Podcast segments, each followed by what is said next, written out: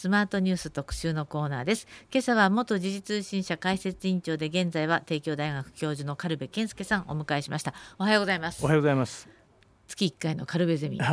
ろしくお願いします。よろしくお願いいたします。まあカルベさんはまあアメリカに長く駐在もしていらっしゃいましたし、はい、まああの経済とまあ、外国経済という言い方が、うん、まあ、まあ、あの経済は取材をしてきましたし、ええ、それからアメリカも、ね、まあ、あの前後2回10年ぐらいおりましたので、え、英語全然うまくなりませんでしたけども、でもねアメリカのお話はいつもいつも面白いんですけれども、はい、今朝はあのアメリカの最高裁についてお話をしていただこうと思ってるんですけど、はい、またなんかちょうどね、ね、独立記念日なのに嫌なニュースが入ってきてるんですよ、ね、あの気になるニュースが入ってきましたね、はい、これあのニューヨーク発の時通信なんですけれども、先ほど入ってきたニュースのようです。ええあのイリノイ州、はい、これシカゴのあるところですけれども、はい、そのハイランドパークという町で、独立記念日のパレードを、まあ、独立記念日というのはパレードをやったりするんですよ。はい。でそこであの銃撃事件があったということで、ね、6人が亡くなって20人以上が怪我をしていると、はい、まだ一方段階なので詳しくはよくわからないんですけども、はい、まあ、あの容疑者は白人の男で、はい。建物の屋上からライフル銃を発砲したと、うんはい、こういうことのようなんですね。はい、でまだこれしか分かってないんですけれども、はい、まあ、アメリカというのは銃の乱射というのが相次いでいて、で先月でしたか。あのテキサス州の小学校で二十数人が亡くなるというまた惨劇が起こり、でその前はニューヨーク州だったと思,、思いましたけどもあの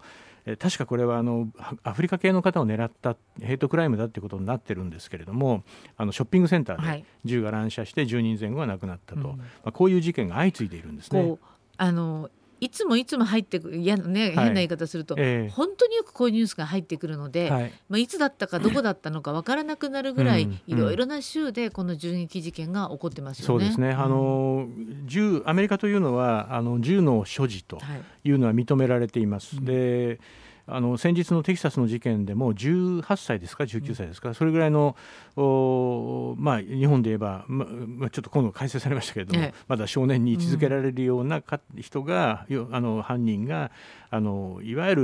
自動で連射できるような、はい。これ戦争で使うようなやつですよね。そういうものをか、まあ、簡単に手に入れて、はい、でそれで、えー、事件を起こしたということなんですね。であのそもそも憲法で修正第2条というんですけれども、はいあの規律ある民兵団は重要な自由なその国家の安全にとって必要なんで、ええ。えー、銃を持つとか、はい、携帯するというのは権利として認めてますよと犯しちゃいけませんよというのがこれ憲法に書かれてるんですね。でしたがってあの銃を銃の所持の賛成派というのはこれを根拠にして、えーあのまあ、厳しい規制は違憲だと憲法違反だということで、まあ、そういう運動を展開している。うんうんそれからもう一つはそのナショナルライフルアソシエーションという、はい、全米ライフル協会ですね、はい、NRA というところが非常に強い政治的な力を持っていて、銃規制の法案が出てくるとそれを連邦レベルであるいは州議会レベルで潰していくということがずっと繰り返されてるんです、ね、強大な権力を持ってるんでしょ？あやっぱり力強いですね、で共和党系に特に強いんですね。であのつい最近、今日のその最高裁の話にも関連するんですけれども、はい、えつい最近もニューヨーク州が拳銃の形態これは制限してもいいんだとい。うことで、はい、そういう州の法律、はい、州法を定めたんだそうです。でそれに対してこれはこの州法は憲法の定める銃の所持は自由だとい。う憲法に反するので、違憲だというふうな訴えが起こってたんですね。はいで現在の連邦最高裁はこれを、はい、つい先日ですけれども違憲だというふうに判断したんですね。うん。あのー、これがなぜ違憲だと判断されるかというとその最高最高裁の、うん。はい、こう判事の、こう政治職っていうんですか、ね、そうですね。あのアメリカの最高裁というのは、実は9人いるんです。最高裁判事が9人います。はいであのあどういう構成かというと今共和党の大統領に指名された判事が6人、はい。はい、それから民主党の大統領に指名された判事が3人い。ます。はい、で当然それぞれその民主党の大統領であれば例えばリベラルな方を選ぶとか、うんあるいは共和党の大統領であれば保守的な価値観を持った方を選ぶとかそういうあの党派色が、まあ、出るんですね。でもこの面白いなと思ってニュース聞いてるのはアメリカの最高裁判事っていうのは、あのもうな指名されたら、はい、亡くなるまで、ええそうです、あの終身制です、ええ、あのもしくは自分で辞めるというふうに言わない限り自分で辞めることは、ね、できますできます、うん、でそういうことがない限りは、ええ、あもう死ぬまで、ええ。えー、最高裁判事でいられるんですけれども、はい、あの過去途中であの自分の意思で辞めた方もいらっしゃいます。でこの実はその日本で先日あの最高裁長官が変わったんですね。そうなんですはい、でおおそらく日本の国民にアンケートを取ったら、はい、知ってる人何パーセントいるかなって感じですよね。あの選挙の時に最高裁、国民審査ですね。そうそう。丸つけるじゃないですか。あバ罰がつけるんです。あれ罰をつける。でも誰も知らないから、はい、なかなか罰をね、はい、よほどの意思がないとつけづらいみたいな、しかも罰をつけてると音がしますよね。パンパンパンパンああれ気になるんですよね。そうか、ええ、いやでも本当にだからあの失礼ながらどなたがなってるあの今日本は大谷さんという方から、えー、徳倉さんという方に変わったらしいんです、はい、だけど まさにこれほとんど日本人誰も知らないなと。いう感じ、ね、日本は終身制じゃないんですよね。日本は人,、ね、人気がありますので、で実はですねアメリカはあの最高裁の判事が誰になるかというのは、大変な関心えだすごい関心があるんですね。私があのアメリカにいた時2005年だったか6年だったか、はい、今の最高裁長官のジョン・ロバーツっていう人が、はい、あのいるんですけれども、ええ、彼が指名された時にはもう CNN, あの CNN テレビがブレイキングニュースといって、え、もう支給法、はい、臨時ニュースを申し上げますみたいな、そんな感じで報じたんですね。でやはりあのななぜそれだけあのアメリカ人があの最高裁の人事に非常に強い関心を寄せるかというと、うん、あの今までアメリカの中の歴史というのはかなり最高裁によって作られてきたっていうところがゼロではないんですね。うん、で例えば先日あのひっくり返っちゃったんですけれどもローアンドウェイドっていう判決があったんですね。はい、あのそれは1970年代だったと記憶してますけれども、はい、それはあのどういう判決かというと妊娠中絶は、これはあの合憲だとした判決だったんです。はい、1973年の73年でしたね、はい、でところがそれが先日最高裁でひっくり返ってしまった。うんはいこれはまあ日本にも大きなニュースとして伝えられました。そうですね。すねあのやはりあのちょっとニュアンス日本の受け止め方っていうかな西中絶なんかをめぐる議論というのとは違っていて、アメリカはもう本当にこれあの社会を二分するような大激論なんですね。でこれアボーションって英語で言うんですけども、このアボーションをめぐるその議論というのは例えばあ今日保守派はこれはもう生命であると、うん、えー、胎児は生命なのでそれは殺人だと。言って、まあ、それをローアンドウェイドのような判決をその支持すべきだとするつまり女性の権利として、うん、えー、これは女性の選択なんだと、はい、であのチョイスなんだと、言って、えー、この方たちはプロチョイスと言われるんですね、はい、であの保守派の方たちはプロライフという言われるんですね、つまりあのプロというのはそっちに寄ってるということですけども。でそういうそのプロチョイスプロライフと言われるその方々が二分されて、激しい論争を繰り広げます。はい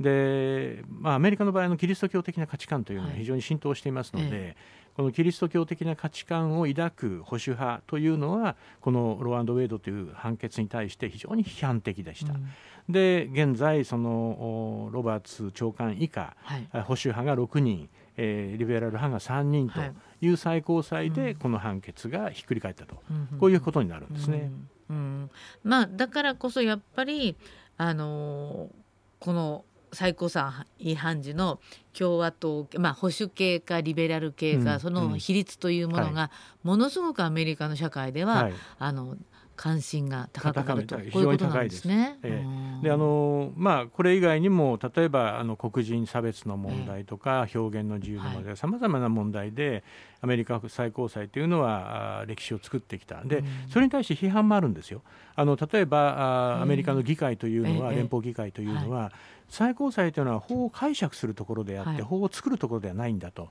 いうのをしょっちゅう言うんですね。やっぱりあくまでも法を作るのは議会でその通りです。だから例えばその銃規制が、はい、あの銃規制に関する判断と。いやでもちろんそれは自分たちに あの都合の悪い判決が出た時の批判なんですけどね、はい、だけどもそういう批判もあるんですね。ええ、であのただ、アメリカの場合、最高裁が違憲判決、はい、あるいは政府の決定、議会の決定を退ける判決、はい、ひっくり返す判決っていうのは、もうこれ、日常茶飯事なんです。あアメリカあの日本の最高裁っていうのは、あの例えば政府の決定に対して、まあ、例えば辺野古なんかも全部そうですけども政府のおおかみが政府が判断をしたものに対してひっくり返すということはまずないですよね。もちろんあの下級審レベルまあ、例えばあれですよね。最高裁が、えーまあ、選挙というかあのー、うん。倍率？選挙のこうあああの 定数ですね。定数ですね、はい、定数に関しては、はい、まあ、絶対にこれ平等じゃないという話を、違憲状態だという判断は下すけれども、うん、だからといって国会がすぐに動くわけじゃないですもんね。あのまあ動いたんですね今回。えまあ、で、あの10増10減になるんですけれども、え、ただあのまあ非常に少ないんです。あの日本の場合、うん、違憲判決だとか、うん、あるいは政府の決定に対してそれはダメよと。あのダメ出しをされる判決というのは非常に少ないんですね。でそれはあのアメリカの場合は非常に三権分立の厳しい国ですから、それが可能になっているんですね。そうですか。そうですよね。だって最高裁判事ねトランプさんがの間に結構に任命したじゃないですか。3人任命しました、ね、まあ、これでひっくり返ったんですよね。そうです。その通りです。でそれを私が知ってるぐらいですから、うん、やっぱり相当な、ひっくり返ったというかあの置き換えもあったんですけどね、えええ。ええね、でも今回のあの妊娠中絶の判決については、まあ、6対3のあの保守とリベラルなんだけども実は5対4だったから、えっとね、難しくて、ええ、そのローアンドレードの判決は維持されるべきだというのが5対4なんですね。ああ4対5なんですね。すね4対5でその州の決定っていうのを、まあ、あそその事件に限ってみたら3対6になるってそういう話なんです。そうなんですか。えいろいろ複雑なんですが今日はですね、えー、帝京大学教授の軽部健介さんに月1回の軽部ゼミと私は呼んでるんですが、はい、えー、アメリカの最高裁についていろいろお話を伺っております、はい、後半もこのまま続きますのでどうぞよろしくお願いします。続いてはスマートニュース特集パート2今朝は、えー、帝京大学教授軽部健介さんにアメリカの最高裁の仕組みとかあの、まあ、このな判事がどういう、はい人たちがいるのかっていうのは、実はアメリカではものすごく、はい、あの国民にの中でも、うん、まあ、関心事があるんだという、うん、まあ、これ日本とはかなり違うんだっていう話を、まあ、前半伺ったんですけれども。ね、そうですねあのやはり最高裁の存在というのがアメリカ国民に溶け込んでるっていう印象ですよね。でやはり日本は最高裁というとどっか遠い存在みたいなイメージで、先ほどの話じゃないですけど、今長官誰だっけなんてほとんどの国民が知らないと、で最高裁自身にも責任があると思いますよ。日本の最高裁しなきゃいけないというかやはりあの何のために存在しているのかがよくわからんということになって、うん、えー、しまうので、だから別に国民は関心を抱かなくても、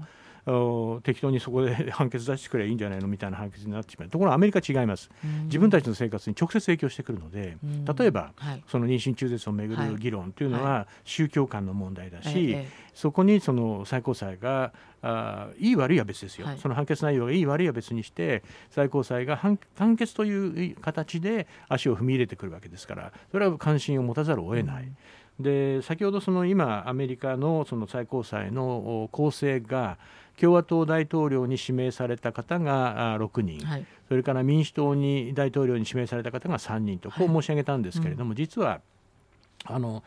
まあ、最高裁のこの20年ぐらいかなあの流れを見ていますと共和党の指名の大統あの判事というのは非常に多いんですね。はい。で実は私があのアメリカにいた時2005年だったかな、はい、えーと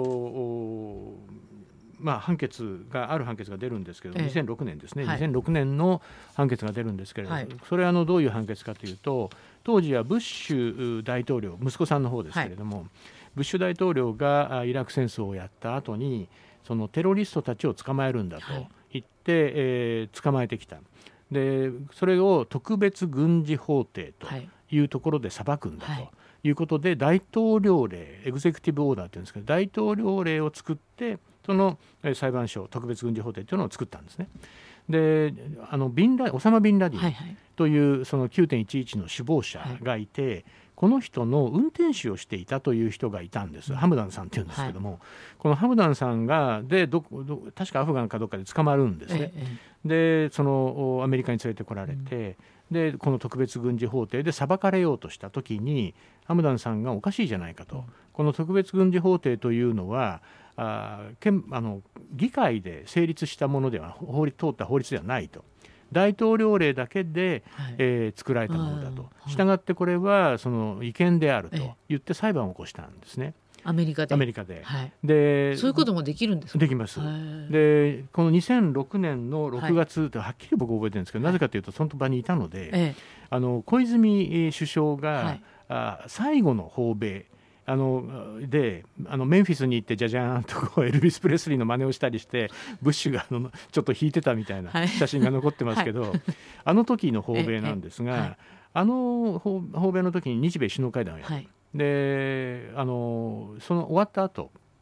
に日米の記者団があ、まあ、イーストルームってホワイトハウスの中にあるんですけどそこで待っていてそこに2人が登場しで日本側にもアメリカ側にもみたいなそういうあの、まあ、観光で質問を受けるっていうのがあったんですけども、はいええ。その時まあ日本側の質問というのは日米関係どうですかみたいなそういう質問なんですがブッシュ大統領に対してアメリカのそのメディアが聞いた質問というのは大統領ハムダン判決が今出ましたけれどもどうですかみたいな。実は2問ともその質問だったんですね。でハムダン判決残念ながら僕はその場にいたんですけどもなんだこれみたいな話だったんですね。で調べると実はその日あ午前中に最高裁判所がさっき申し上げたハムダンさんが訴えていたこの特別軍事法廷は違憲であるという判断、あの申請を認めたんですね。つまり、はい、ブッシュ大統領のやったことは憲法違反だというふうに判断をしたんです。はい、でこの時の構成は共和党に指名された判事が7人、はい、民主党に指名された大統領民主党大統領に指名された大あの判事が2人、こういう構成だったんです。でブッシュは共和党です。から。共和党系であるにもかかわらず違憲判決が出たと。つまりアメリカ最高裁というのは、はい、そういう党派性が非常に強いものの、ええ、それだけではない。つまりちょっとこれやりすぎじゃないのっていう時にはあ党派を超えてえー、違憲判決を出してくるという伝統があるんですね。やっぱりそこでさっきおっしゃってたその三権分立、はい、あの三権分立というのはアメリカで非常に強いあのものあのあります。あの日本の場合だと議員ちょっともちろん日本のは議員内閣制で、アメリカは大統領制というので全く違うんですけれども、したがってあのアメリカ大統領は強いと。いうイメージがちょっとあるんですが、はいはい、あそれはまああのアメリカ軍の最高指揮司令官だということもあるかもしれませんけれども実は政治の、まあ、移ろいをこう横で見ていると、はいあ例えば安倍さんが首相だった時官邸一強なんてよく言われましたよね、はい、あの時代の安倍さんの方がはるかに強いと思います。あそうですか、はい、あの首相の権限、まあ、確かに、あのーそうですね。閣議でいろいろね。国のトップの権限として、アメリカ大統領というのはホワイトハウスの中では一番偉い人ですけれども、ええ例えばホワイトハウスが決めたことが議会でひっくり返されるとかさこれあの最高裁でこのハムダン判決のようにひっくり返されるとか、しょっちゅうあるんですね。この大統領令で特別軍事法廷を開いてそのハムダンという、えー、ウサマ・ビンラディンの運転手だった人を裁こうとして、うん。はいなのに最高裁が違憲だと判断したというと、はい。はい、こうある意味ブッシュ大統領当時のね顔を潰された形になるわけです、ね、これあのまさにいいご質問でその当時のブッシュ政権、はい、えテロとの戦い、はい、えというのがまあ最優先課題だったんですね、うん、その大きな転換点になるんですこれ。このハムダン判決が。でつまり共和党大統領の足を引っ張ることになるんです。ええだけどもあの最高裁の判事たちはそれを厭わない、つまり法と良心に従って判断をすると、しかも共和党系が多いのに。そうです。そんな中この判決が出たっていうことでやっぱりアメリカの最高裁がいかに独立しているか。そして最高裁の判事たちがいかに憲法を精査しているか、うんやはりあの、アメリカというのは分断社会ですよね、えー、もうずっとそれは続いています。はい、で例えばあの黒人差別の問題にしても、えー、えー、1954年とずいぶん古い判決なんですけれども、はい。えブラウン対教育委員会という判決があってあのアメリカは何々対何々っていう判決名なんですね。あだからさっきのあの妊娠中ローアンドウェイですね。いつもローアンドウェイ、えー、でこの場合はブラウン対教育委員会っていうんですけれども、はい、これはあの確かカンザス州だったと思いますけれども、えー、えー、そこで、えー、いわゆる白人の子供の、うん、とそれから黒人の子供は別々のその学校に行かされていたんですね。で、えー、ところがそれはおかしいじゃないかとい。うことで訴訟が起こり、このブラウン対教育委員会の判決で、ええ。えー、こういうそういうこれも違憲であると。であるということにつまり白人と黒人まあ、肌の色にかかわらず、はい、子どもたちは一緒に教育を受けるべきだと。ということでこれあの公民権運動後に公民権運動につながる非常に大きな、はい、画期的な判決になっているんですね。でこれも当時もだからアメリカ社会の分断、ええ。あ黒人差別の問題で、まあ、特に南部の方は非常に激しい黒人差別がありましたので、はい、そういう問題に対して最高裁が自らリスクを取って判断をしていくということになるんですね。それからあの私たちのその、はい、まあ、例えばあメディアの、まあ、関連の判決で言えばえー、これは1971年だったか2年だ、はい、1年とか、はい、ペンタゴン・ペーパーズ事件というのがあるんですね、はい、これはどういうことかというとあアメリカのペンタペンタゴンというのは国防総省のことを言うんですけれども、ベトナム戦争当時は、まあ、あの泥沼化していたんですね。でこのペンタゴン・ペーパーズっていうのはあのベトナム戦争がどうして始まってアメリカ軍がどういうふうなことを行動をして、という機密の塊みたいな文書があったんです。ええこの機密の塊の文章をニューヨーク・タイムズがスクープするんです。であのニューヨーク・タイムズとワシントン・ポストワシントン・ポストもすぐに追撃するんですけれどもこのニューヨーク・タイムズとワシントン・ポストに対してニクソン政権当時のニクソン政権は差し止めを請求するんですね裁判所に。でその判決が出るんですこれがペンペンタゴン・ペーパーズ判決と言って非常に有名な判決なんですけれども、この時はあアメリカ最高裁あのブラック判事という方の有名なその判決文があって、はい、えー、報道というのは統治する側あつまり政権側ですね、はい。はい統治する側のために、えー、やってるんじゃなくて、はい、統治される側のためのものなんだというようなことを言って、あのこの差し止め請求を退けるんですね。でやはり非常にその国家の安全保障とか、ええあいう厳しい問題に対しても最高裁が報道の国家の、まあ、もちろんケースバイケースでしょうけれども国家の安全ということと報道の自由というものが天秤にかけた時は、うん、この時は報道の自由の方が重いという判決を下したんですね。でこれあの最近23年前あの映画になってトム・ハンクさんから出てくるやつで、はい、あの映画になってますけれどもあのあれを見てもそうですね。ペンタゴンペーパーで、ね、やってましたよね、はい、だからまさにあの題材になった、うん、あの事件なんですが、はい、やはりあのアメリカの最高裁というのがいかに自分たちで、えー独まあ、独自にというかな、え判断をして、えー、アメリカ社会のさまざまな問題で、えーまあ、社会全体を前に進めてきたということで、まあ、尊敬もされ批判もされていると。こういうことなんですね。おまあ、それに対して賛成だと思う人たちは素晴らしいと思うだろうし、はい、それに対して反対と思う人たちはなんだこれやと思うと。その通りです。そういうことなんですね、えー、だから今回もローアンドウェイド判決をひっくり返しちゃった、はいで妊娠中絶が違法であるということで、えー、いろんなところでできなくなっちゃった、はい、これだからかなりアメリカ社会に衝撃を与え与えてますね。すねえー、えー、実はただこのあの判決は、えーえーと、今年の1月頃でしたか2月頃でしたかあの原文がスクープされちゃったんですよね。事前にスクープされちゃったんですあそうなんですか、はい、あのドラフト判決判決文のドラフトがスクープされちゃって、はい、どうも意見あの、えー、ロアンドウェイドをひっくり返るぞというのは大体予想がついていたんですね。そうなんですか、はい、だからこそもう判決が出る日にはまあ、反対派と賛成派がものすごい、はい、そうです。あの最高裁、ね、最高裁アメリカ最高裁ってあのアメリカ議会のちょうど裏に入っていた、ええ、そういう位置関係なんですけども、はい、まあ、あそこの広い通りなんですけどもえー、テレビを見ますと、映像を見ますとやっぱりあそこに多くの人が集まってきて、まあ、女性が中心ですけれども、はい、賛成派とプロライフとプロチョイスという両派がこうプラカードを掲げて罵り合ってるという光景がありましたね。最終的にはあの判決が出た時にも涙している人が、えー、悔しくて涙している人、うん。うん、怒って涙している人もたくさんいましたね。うん、で嬉し涙の人もいたんでしょうね多分ね、えー、だからアメリカの社会を見ていまして、えー、本当に思うのはやっぱりそういう一つ一つの問題をめぐっての分断が激しくなってきてるっていう感じですね。そうですか。あのまあ、経済的な分断も言われて久しいんですけれども、うん。うん、いろそうじゃない社会的分断もたくさんあって。もちろんです。価値観っていうのかな。例えば銃を保持できるのかどうかとか、妊娠中絶は生命あの生命のそのいわゆる殺人なのかどうかとか、そういうそのさまざまな価値観の問題をめぐってもやはりリベラル対保守みたいな形での対立というのが深まってる。そういう印象ですね。で大統領というのはあの国の統合United States ですから United の方に思考を施行しなければいけないんですけれども、まあ、特にトランプ大統領はまあ divided っていうか要するに こうまあそうですね、うん、国を分断するような方向で、えー、まあ、政治を動かしていた。